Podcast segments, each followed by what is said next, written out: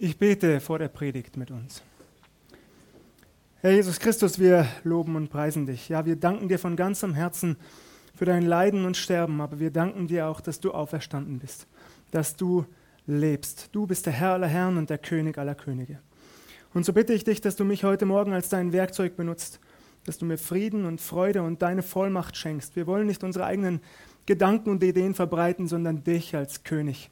Du sollst im Mittelpunkt stehen Du allein, dem alle Ehre gebührt, sollst groß gemacht werden und verherrlicht werden. Danke, dass du wirken wirst durch deinen Heiligen Geist, weil du uns Ohren und Herzen öffnen wirst.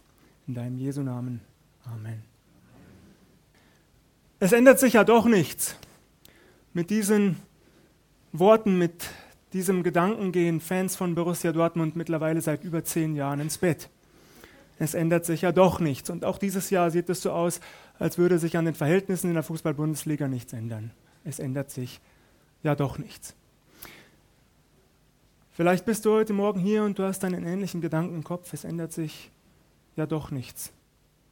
Aber für dich ist es kein Spaß. Du denkst an die Verhältnisse unserer Welt, in diesem Land, in der Wirtschaft, in der Politik, im Schulsystem. Es ändert sich ja doch nichts in diesem Satz, da schwingt Resignation mit. Wut und Zorn. Du fühlst dich ohnmächtig und hilflos. Dann habe ich eine gute Nachricht heute Morgen für dich, für mich, für jeden von uns hier für die ganze Welt. Der Herr ist auferstanden. Vor 2000 Jahren hat er siegreich das Grab verlassen und das heißt, er hat alle Verhältnisse umgedreht und auf den Kopf gestellt. Seit Jesus, unser Herr und Erlöser, aus dem Grab gekommen ist, ist nichts mehr, wie es einmal war, und nichts wird bleiben, wie es jetzt ist. Gelobt sei Gott dafür. Das ist Gewissheit. Hören wir hin, was die Bibel sagt. In Lukas 24, in Vers 1 steht, aber am ersten Tag der Woche sehr früh kamen sie zum Grab und trugen bei sich die wohlriechenden Öle, die sie bereitet hatten die Frauen, die Nachfolgerinnen, die Jüngerinnen Jesu, sie kommen früh am ersten Tag der Woche ans Grab, um den Leichnam zu salben. Sie hatten sich darauf vorbereitet. Möglicherweise hatten sie genau diesen Gedanken im Kopf. Es ändert sich ja doch nichts. Mit Jesus, mit unserem Herrn und Meister, da mussten wir auch all unsere Hoffnungen begraben. Die Hoffnung auf ein besseres Leben, die Hoffnung auf Freiheit, auch durch die Unterdrücker, die römische Besatzungsmacht. Alles vorbei. Alles zu Ende. Es ändert sich ja doch nichts. Die Traurigkeit überwiegt, die Hoffnungslosigkeit, die Verzweiflung.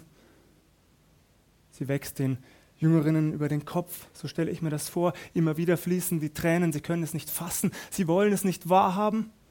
Soll es das wirklich gewesen sein? Monatelang, jahrelang waren sie unterwegs mit Jesus und nun? Was jetzt? Auf uns allein gestellt? Nie wieder werden wir ihn sehen, nie wieder seine Stimme hören, ihn nie wieder berühren, nie wieder mit ihm essen, nie wieder Gemeinschaft mit ihm teilen. Das war's. Sie fanden aber den Stein weggewälzt von dem Grab und gingen hinein und fanden den Leib des Herrn Jesus nicht.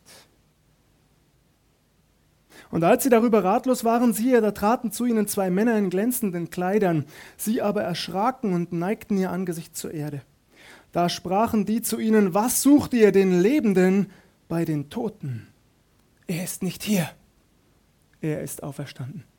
Was sucht ihr den Lebenden bei den Toten? Er ist nicht hier. Er ist auferstanden. Gedenkt daran, wie er euch gesagt hat, als er noch in Galiläa war und sprach, der Menschensohn muss überantwortet werden in die Hände der Sünder und gekreuzigt werden und am dritten Tage auferstehen. Und sie gedachten an seine Worte. Die Frauen kommen ans Grab und stellen fest, Moment, der Stein ist weggewälzt. Dieser Zentner schwere Felsblock, für den mehrere Männer nötig waren, ist einfach weggerollt. Was ist geschehen? Sie sind ratlos. Sie betrachten die Szene, sie wissen nicht weiter. Und auf einmal, so stelle ich mir das vor, da umstrahlt sie ein helles Licht. Zwei Engelboten direkt aus dem Himmel kommen und verkündigen ihnen zunächst einmal in Form einer Frage die gute Nachricht. Was sucht ihr den Lebenden bei den Toten? Er ist nicht hier. Manchmal, da müssen auch wir aus unserer Lethargie herausgerissen werden durch eine Frage, die uns zum Nachdenken anregen soll, nicht wahr? Was sucht ihr den Lebenden bei den Toten? Er ist nicht hier. Er ist auferstanden. Und dann, fast schon ein wenig ermahnend, fügen die Engel hinzu, denkt doch daran, was er zu euch gesagt hat, als er noch bei euch war, in Galiläa. Er hat es euch doch schon verkündigt. Alles muss sich erfüllen, was über ihn geschrieben steht. Wie konntet ihr das nur vergessen?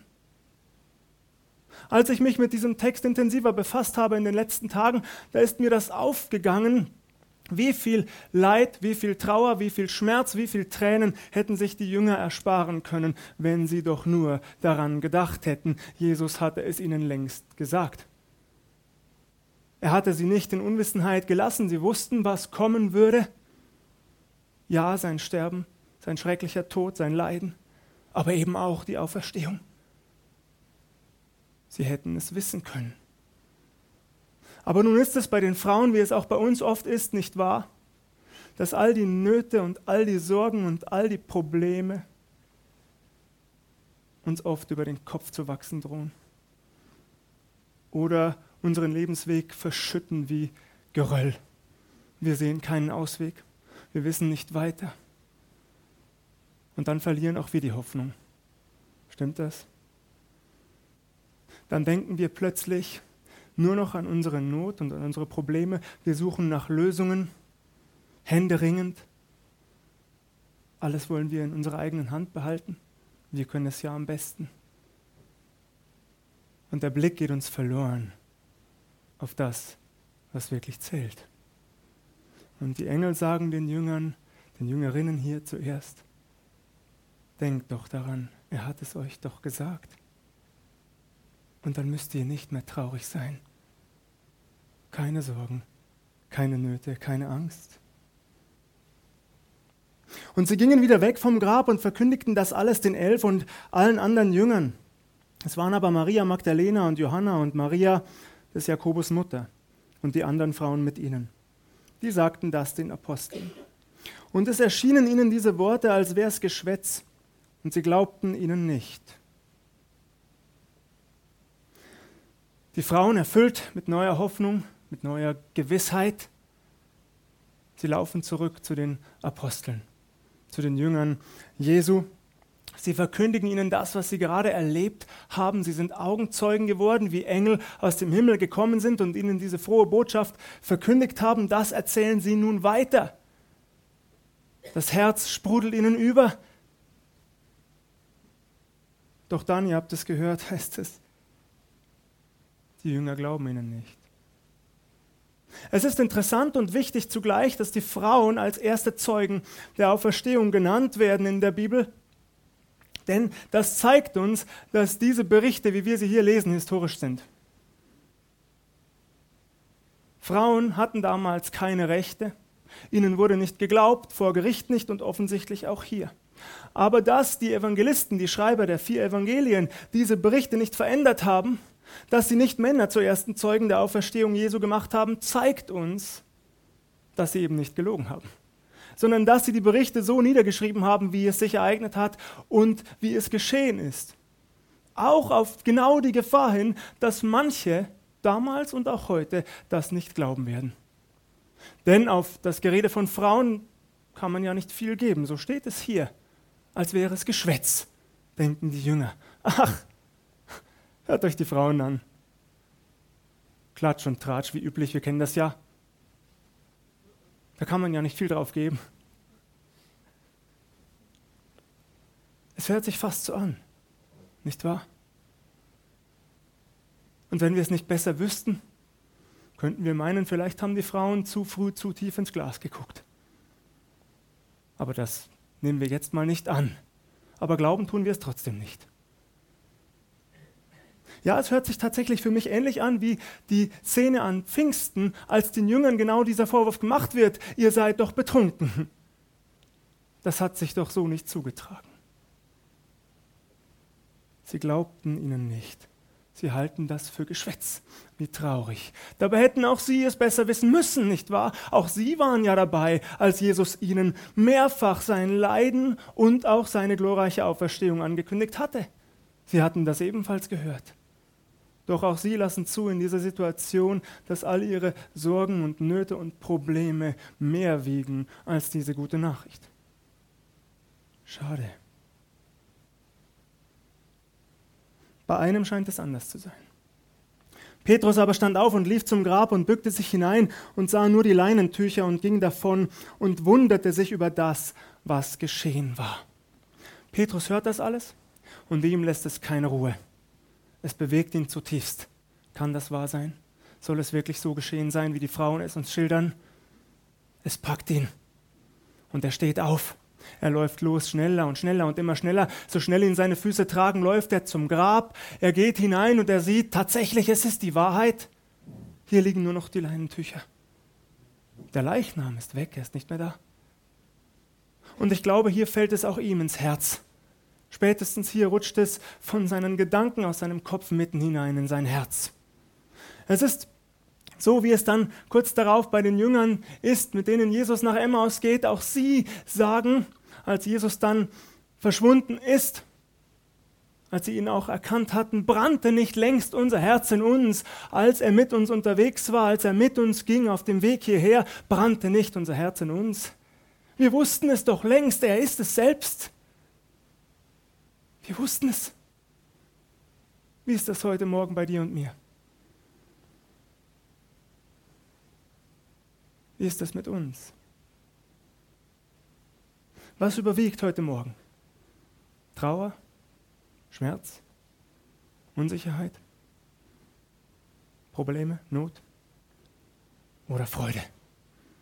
Was ist es bei dir und mir? Nun ja, wir leben in einer Zeit, in der wir immer wieder Schlimmes erleben werden. In Römer 8 steht geschrieben, die ganze Schöpfung sehnt sich nach Erneuerung, nach Wiederherstellung, dass der Herr endlich wiederkommt. In einem Lied heißt es, viele Tränen werden noch geweint. Noch ist der Mensch des Menschen Feind. Und das ist, was wir jeden Tag erleben um uns herum, nicht wahr? Nicht nur weltweit, nicht nur weit weg, auch in unserem eigenen Leben. Oh ja, viele schmerzhafte, qualvolle Stunden.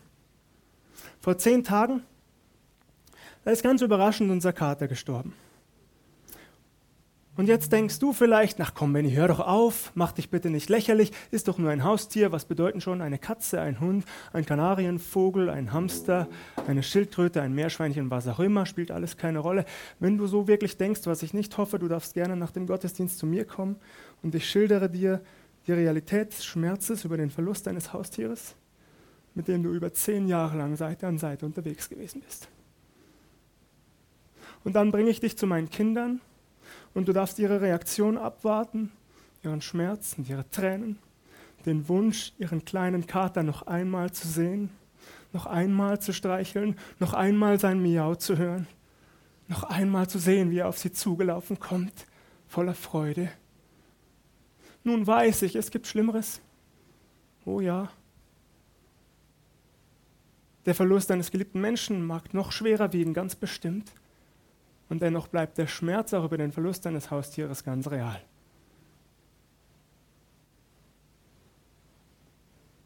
Aber wisst ihr, was mich getröstet hat? Dass die Bibel ganz klar ist. Und die Bibel sagt, nichts bleibt, wie es jetzt ist. Unser Herr Jesus Christus selbst spricht, er, der auf dem Thron sitzt, er, dem alle Macht übergeben worden ist, im Himmel und auf Erden, siehe, ich mache alles neu. Das ist ein Versprechen. Das ist nicht nur bloße tote Theorie, das ist ein Versprechen und das gilt. Das wird eingelöst werden und das ist Gewissheit in meinem Herzen. Und zwar jeden Tag. Und zwar ganz egal in welcher Situation. Ob in Traurigkeit und Schmerz oder in Fröhlichkeit. Es ist Gewissheit, Jesus Christus, er lebt. Er ist der Sieger und er bleibt es auch.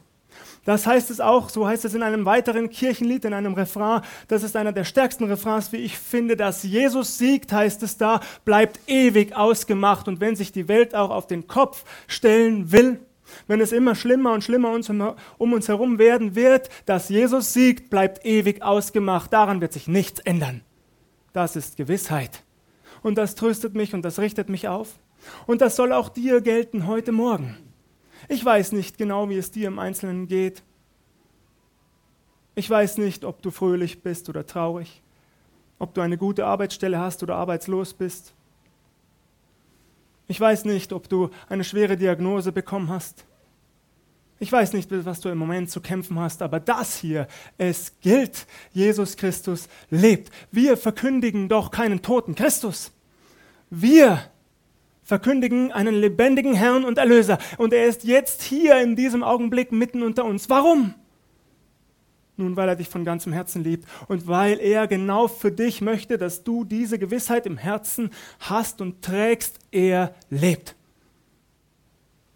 Und eines Tages werden wir mit ihm leben in alle Ewigkeit. Und die Bibel sagt, dann wird alles vergessen sein und alles vorbei. All das Chaos dieser Welt und all der Schmerz und all das Leid und all die Trauer und all die Tränen und es wird keinen Tod mehr geben. Noch ja. Paulus selbst schreibt in, in 1. Korinther 15, der letzte Feind, der besiegt wird, ist der Tod. Jesus hat ihn schon besiegt und durch seine Auferstehung werden auch wir auferstehen. Und mit dieser Gewissheit werde ich durchs Leben gehen. Und Jesus lädt dich ein, tu das auch. Und heb deinen Blick, gerade dann, wenn es dir schwer fallen mag, gerade dann, wenn deine Probleme und Nöte dir zu schaffen machen, dann heb deinen Blick und vergewissere dich wieder neu, Jesus Christus lebt. Und zwar nicht nur in deinen Gedanken, er lebt in Realität. Und dass Jesus siegt, bleibt ewig ausgemacht. Gelobt sei Gott dafür. Amen.